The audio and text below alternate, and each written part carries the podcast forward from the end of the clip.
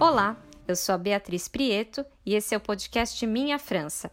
Aqui eu conto sobre o que capta o meu olhar nesse país e divido com vocês. Para entrar em contato comigo, é só me escrever pelo e-mail que eu deixei na biografia ou pelo Instagram Bia Prieto.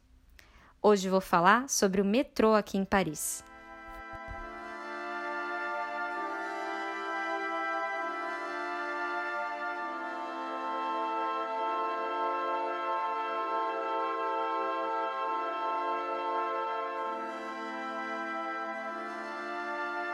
O metrô é uma alquimia social.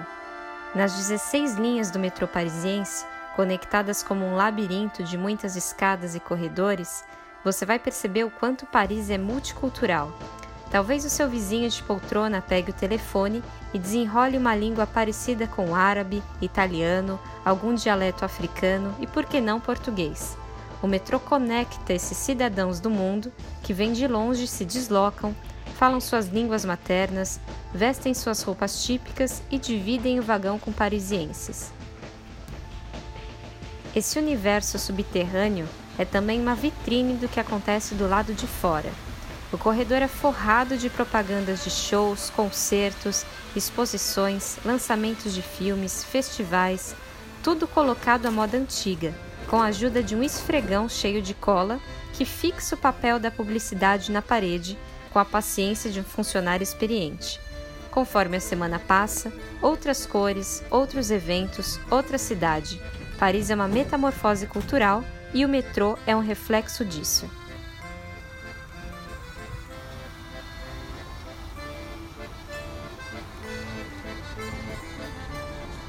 Pode ser que a linha 6 ao sul de Paris te lembre algum filme do Wes Anderson, toda na paleta turquesa, bem vintage, por causa da geografia dessa região, essa linha tem quase metade do seu percurso feito de forma aérea, permitindo uma vista incrível, especialmente quando vai se aproximando da estação Trocadero, onde a Torre Eiffel se desnuda pela janela. A dica para curtir melhor a vista é pegar o metrô sentido Étoile e sentar do lado direito, e na janelinha, claro. Direction Étoile, prochain train dans une minute. Le suivant dans trois minutes. E não dá para esquecer que na linha 6, você mesmo é o responsável por abrir a porta do trem. Em todas elas tem uma pequena alavanca que você vai ter que puxar para cima, seja para entrar ou para sair. Cada linha tem a sua particularidade nesse quesito. Na linha 7, você precisa pressionar um botão, mas na linha 5, com uma cara mais moderna, as portas abrem e fecham de forma automática. Para quem vem de grandes cidades, como eu vim de São Paulo, com um metrô de corredores largos, espaçoso, com ar-condicionado e esteiras rolantes por toda parte, pode se assustar um pouco em Paris. Fôlego para subir e descer as milhares de escadas do metrô, se perder nos corredores labirínticos e se apertar nos vagões pequenos para tamanha demanda de passageiros. Tudo parece e é bem antigo, o que às vezes não traz tanto conforto como pede o nosso comodismo moderno. O primeiro metrô chegou no ano de 1900, sob a pressão da Exposição Universal, a mesma responsável por trazer a Torre Eiffel, só que a Dama de Ferro chegou um ano antes. Além dessa exposição, que mostrava as novidades da época, foi o trânsito já intenso que fez com que o metrô fosse indispensável para a cidade.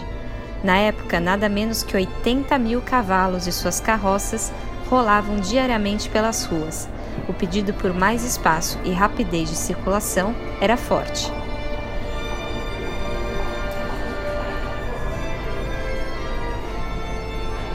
Com a vinda dos trilhos, Paris se iguala a cidades como Londres e Nova York, que já possuíam seus caminhos debaixo da terra. Mas uma particularidade que essas outras metrópoles nunca tiveram são as entradas em Art Nouveau projetadas pelo arquiteto Hector Guimard. Ele fez 86 entradas, classificadas como monumentos históricos, donas de lâmpadas construídas em metal verde escuro e a famosa tipografia que carrega a palavra metropolitain, dando um charme característico de boas-vindas para quem adentra esse universo subterrâneo.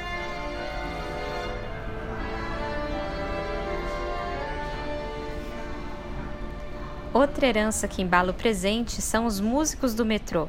No caminho para a plataforma, Você pode encontrar artistas tocando violino, acordeão ou mesmo cantando ópera.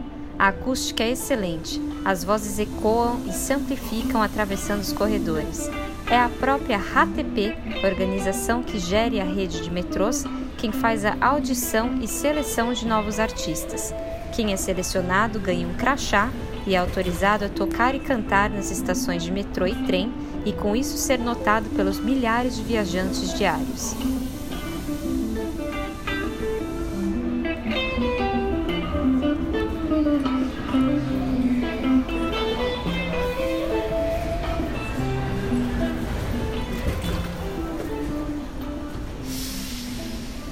Dos pouco mais de 100 mil passageiros em seu começo, o metrô passou hoje a 800 mil por dia. Para ter um pouco de noção sobre como ele é exaustivamente frequentado, basta descer na estação Châtelet, ponto nervoso central, com nada menos que 19 pontos de saída, chamadas sorties em francês. É a partir de Châtelet que você pode alcançar o Forum Les Halles, um shopping enorme com lojas de todos os estilos, ou mesmo o Museu de Arte Moderna Centre Pompidou, dono de colunas coloridas vistas de longe. O Hotel de Ville, como se chama a prefeitura aqui na França, também fica nas proximidades. Em Châtelet, essa cidade à parte dentro do metrô, por vezes você precisa andar de 15 a 20 minutos até alcançar a saída desejada. E a origem curiosa dos nomes das estações? A super disputada Châtelet é assim batizada por causa de uma fortaleza que existia na região, e cada um dos nomes das mais de 300 estações de metrô parisiense deriva ou de fatos históricos e batalhas, bem como de pessoas importantes que lutaram nas guerras ou colaboraram para o desenvolvimento da cidade. Pontos de referência, como praças e pontes, também são usados como inspiração. Alguns nasceram de episódios curiosos, como a estação Picpus, derivada de uma doença do século XV que deixava os doentes com marcas que pareciam picadas de pulgas. Pulga em francês se chama puce e o verbo picar é similar ao português, pique, daí o nome Picpus. Já Place d'Italie, o metrô mais próximo de onde eu moro, vem de um antigo caminho feito durante a ocupação romana, que ligava Paris a Roma.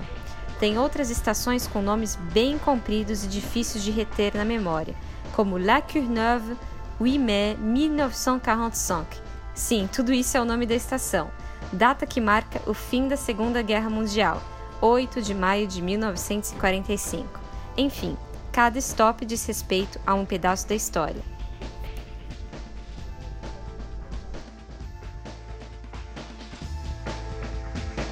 Ponto de encontro da vida social, lugar onde se enxergam diferentes mundos com suas respectivas classes e realidades, o metrô de Paris segue com o design antigo, mas é chacoalhado todos os dias pelo novo, por quem acabou de chegar, por quem nasceu aqui e quem já adotou a cidade depois de alguns anos longe de casa.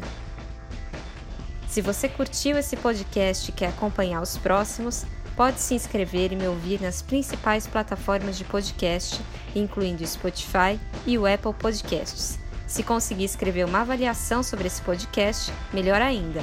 Esse episódio do Minha França termina aqui e eu espero as suas sugestões e perguntas pelo meu e-mail, que você encontra na biografia, ou pelo meu Instagram, Bia Prieto. Obrigada pela companhia.